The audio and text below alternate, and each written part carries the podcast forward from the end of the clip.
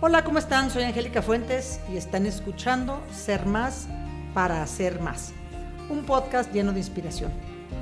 Y hoy estamos hablando del emprendimiento en el mundo digital y está con nosotros Josh Hoffman. Me gustaría que nos compartieras cinco consejos para emprender en el mundo digital.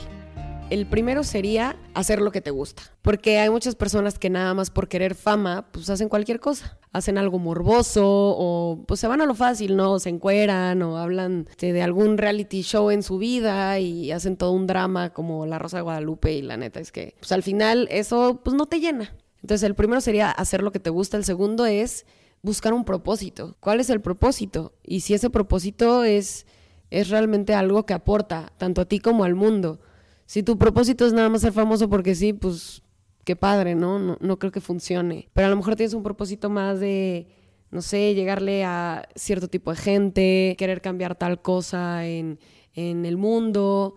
No sé, yo creo que tu propósito sí tiene que estar como bien definido. el tercer punto sería ser constante.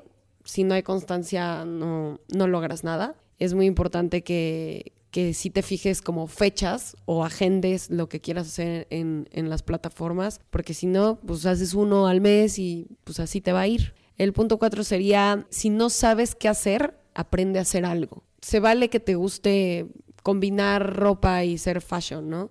Pero a lo mejor no sabes cómo hacerlo, entonces apréndelo. O sea, en lugar de, de tratar de ser alguien que no eres, pues primero aprende y ya después lo puedes compartir. Es muy importante prepararse. Y el último punto sería ser auténtico. Eh, no hay nada como ser tú y no tener que, que, fingir. Todos hasta cierto punto cambiamos un poco cuando mostramos nuestro lado a los medios, ¿no? Imponemos la voz, hablamos más fuerte, a veces somos hasta más chistosos, cambiamos en algo, pero al final que tu esencia siga siendo la misma. O sea, no ir en contra de lo que tú eres.